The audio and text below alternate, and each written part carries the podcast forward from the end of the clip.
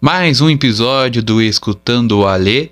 E agora, toda semana, vamos homenagear algum artista que marcou a história da, do Brasil, como músicas, artistas, apresentadores, cantores, todos que marcaram história estão esquecidos pela nossa sociedade e merecem ser contadas as histórias, não é verdade?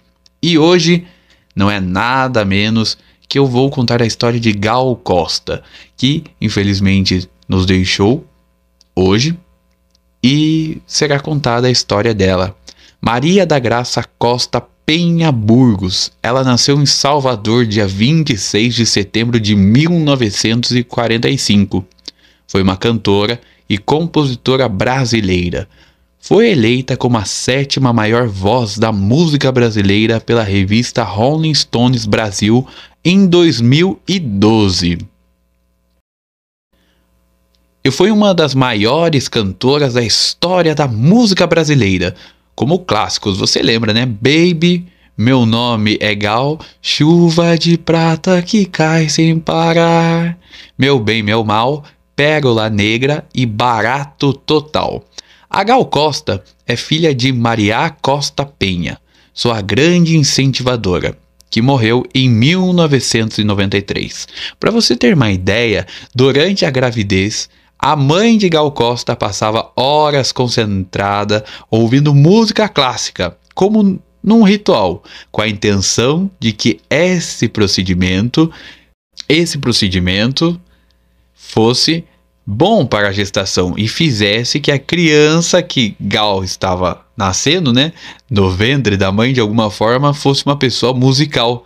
E foi mesmo, não é?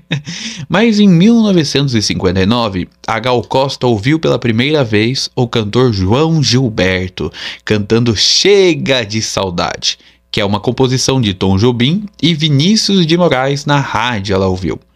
O João Gilberto também exerceu uma influência muito grande na Gal Costa, que também trabalhou como balconista da principal loja de discos de Salvador na época, né, de da década de 50 e 60. Para ver que todo mundo começa de baixo, não é que a gente acorda e já começa a ser artista, não, a gente começa tudo de baixo e esse podcast aqui vai servir para mostrar para você que tem um sonho, que é corre, que vai atrás que você consegue em 63, foi apresentada a Caetano Veloso por Dedé Gadelha, assim iniciando uma amizade que perdurou até os dias de hoje. A cantora é discreta quanto à sua vida pessoal. Durante sua vida manteve muitos relacionamentos estáveis. Ela assumiu bissexualidade, era visto com meninas, meninos e cada um com a sua vida, né? Em entrevista, ela revelou nunca ter conseguido engravidar devido a problemas nas trompas. E ela teve uma obstrução nas trompas. E assim essa doença surgiu na adolescência e que tentou o processo de fertilização anos depois, mas não deu certo. A mãe deu conselhos para que ela adotasse. E em 2007, ela conseguiu adotar um menino de dois anos de idade que sofria raquitismo devido às condições de miserabilidade na favela carioca em que nascia, né? A Gal Costa viveu no Rio de Janeiro desde os anos 60, voltou a Salvador no final dos anos 80 e em 2014 estava aqui em São Paulo com o filho na mansão dos Jardins. Ela estava gostando de São Paulo. Mas voltando um pouco à história de Gal, a Gal estreou ao lado de Caetano Veloso, Gilberto Gil, Maria Bethânia, Tom Zé e outros no espetáculo Nós, por exemplo, lá em 64, que inaugurou o Teatro Vila Velha em Salvador. Nesse mesmo ano participou de Nova Bossa Velha, Vela.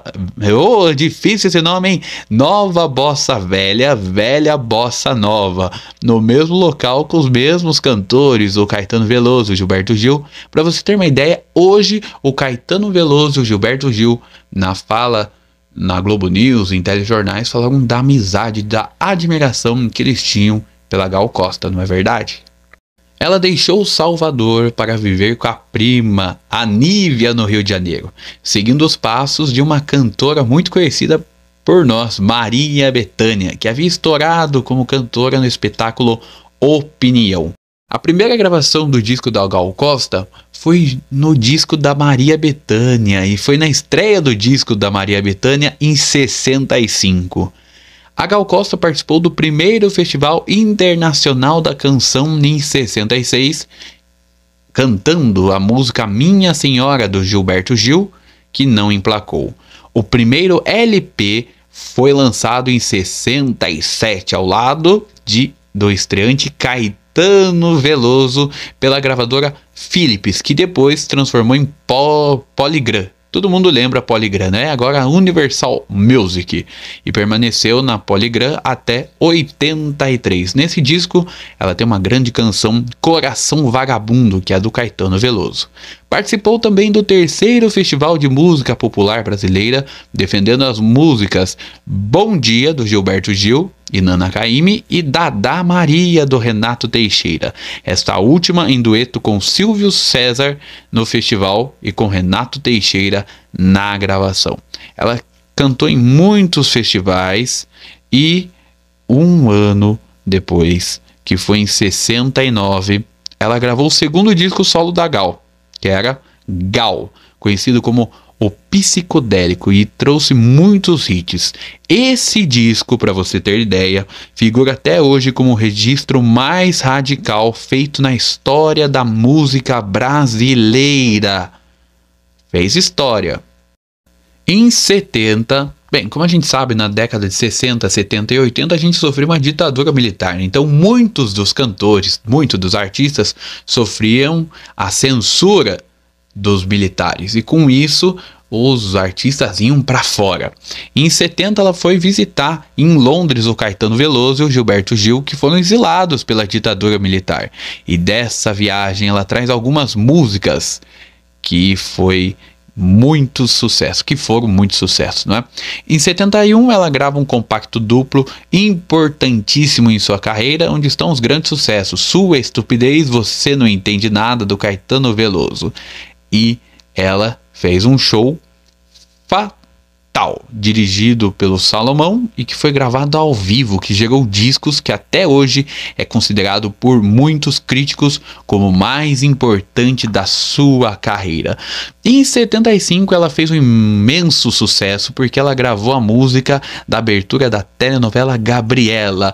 Gabriela, quem não lembra essa música? Sempre que toca essa abertura, todo mundo lembra da Gal e do sucesso da Gabriela de 75, que foi uma novela das 10 começou a mostrar as pernas e foi uma grande repercussão nos jornais e revistas da época, porque imagine uma novela mostrar as pernas, ah, ah, ah, não, não. Era foi isso que aconteceu em 75. E ainda mais em 77 ela lança o disco Caras e Bocas, que traz os sucessos Tigresa e Negro Amor. Com isso, gerou um show com Boca no Mundo. Bem, em 78, a Gal lançou o disco que seria o primeiro disco de ouro da sua carreira, Água Viva, que trouxe muitos sucessos como Paula e Bebeto do Nil, Milton Nascimento, Olhos Verdes do Vicente Paiva e Folhetim do Chico Buarque. Esse disco teve o espetáculo Gal Tropical.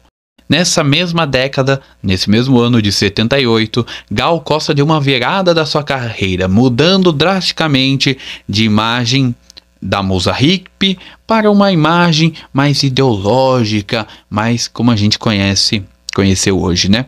Ela participou de um especial na Rede Globo Mulher 80 e foi com uma marcante da televisão brasileira que exibiu uma série de entrevistas e musicais cujo tema era mulher. Lá tinha Maria Betânia, Gal Costa, como já foi dito, Elis Regina, Fafá de Belém, Zezé Mota, Maria Lima, Simone, Rita Lee, e só gente de peso, né? Em 80, a Gal gravou o disco Aquarela do Brasil, focado na obra do compositor Ari Barroso. Brasil, meu Brasil brasileiro. Em 81, em seu programa ela teve um programa um especial produzido pela Rede Globo, no qual o nome do seu especial foi seu nome de batismo, Maria da Graça Costa Penha Burgos, ao qual no final do especial usou uma roupa, uma roupa de franjas rosas que foi comparado a um boneco infantil da época. Porém, os críticos disseram que o que salvou especial dela foi sua, apresenta sua apresentação com mais nada menos que Elis Regina. Foi então também o encontro de duas divas populares, além de uma aula de música das duas, um encontro histórico. E a Gal começa cantando Amor até o fim, que fazia parte do CD das duas cantoras. E meados da canção chega a Elis Regina. Que coisa, que clássico. Tomar que a Globo tenha mostrado essa cena ou salve essa cena, porque Gal Costa e Elis Regina ficaram mesmo nos anais da televisão, como falam, né? Em 83, Gal Costa integrou o grupo seleto de artistas da MPB que viajaram pelo país apresentando o projeto de um dos maiores e mais completos espetáculos teatrais para uma plateia de mais de 200 mil pessoas, com mais de 200 apresentações. Em 84, Gal deixa a gravadora Philips e assina um contrato com a RCA, onde gravou o disco Profano, Profana e traz o hit Chuva de Prata que cai sem parar.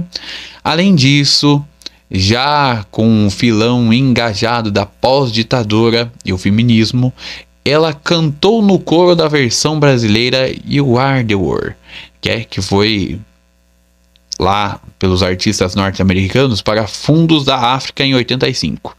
Aqui era já para um projeto do Nordeste já. Ela abraçou a causa da seca nordestina, unindo 155 vozes numa criação coletiva e foi elogiado pelas interpretações individuais. Mas isso foi criticado também pela incapacidade de harmonizar as vozes e enquadramento de cada uma delas. Ah, esse povo reclama muito, não é? Bem, em 85 ela grava o disco Bem Bom, com as músicas Sorte, cantada com Caetano Veloso, e o clássico que toca até hoje, Um Dia de Domingo, com o dueto de Tim Maia. Em 88, ela volta a fazer uma abertura de televisão na novela Vale Tudo, uma música do Cazuza Brasil. Mostra a sua cara, quero ver quem paga pra gente ficar assim. Que pena que eu não tenho esse talento da Gal Costa, não é? Mas essas músicas a gente lembra. Em 2012, como já falei, ela foi eleita a sétima maior voz da música brasileira de todos os tempos. E ela voltou a fazer shows aí na década de 2000, 2010. Ela estava em turnê com o show As Várias Pontas de uma Estrela, no qual ela revisitava grande sucesso dos anos 80 do da MPB, como Açaí, Nada Mais, Sorte, Lua de Mel, são algumas das músicas dela, né? Foi bem recebido pelo público e pela crítica. Esses shows fez com que a agenda da Gal ficasse agitada após a pandemia, e a estreia aconteceu em São Paulo em outubro do ano passado. Além de rodar o Brasil, a Gal entrou na programação de vários festivais, ainda uma turnê lá na Europa que estava prevista para novembro, mas que também foi cancelado por uma conta de uma cirurgia. E ela foi cancelado vários shows essas últimas semanas por causa dessa cirurgia. E essa notícia chegou nessa quarta-feira que a Gal Costa morreu aos 77 anos. Ela havia dado uma pausa aos shows, como eu falei, após passar por uma cirurgia para retirar um nódulo na fossa nasal direita. Gal Costa, infelizmente, encerra suas sua carreira com 77 anos. Foi símbolo da Tropicália, ícone da liberdade sexual e mãe encantada. Cantora foi índia fatal, doce bárbara. Fez rock, samba, MPB, gravou de Chico Buarque a Marília Mendonça e deixou legado inabalável para as novas gerações. O nome dela era Gal Costa. 57 anos de carreira, passeou por diferentes estilos e referência em mais de 40 álbuns, como alguns que eu já citei aqui, né? Deixou o filho Gabriel de 17 anos, que inspirou seu último álbum de inéditas em 2018, A Pele do Futuro. Bem, o motivo da morte não foi divulgado pela família, mas o velório acontecerá na sexta-feira, aberto ao público na Assembleia Legislativa de São Paulo. Infelizmente, nós perdemos uma das maiores cantoras do Brasil. Essa é minha homenagem a Gal Costa.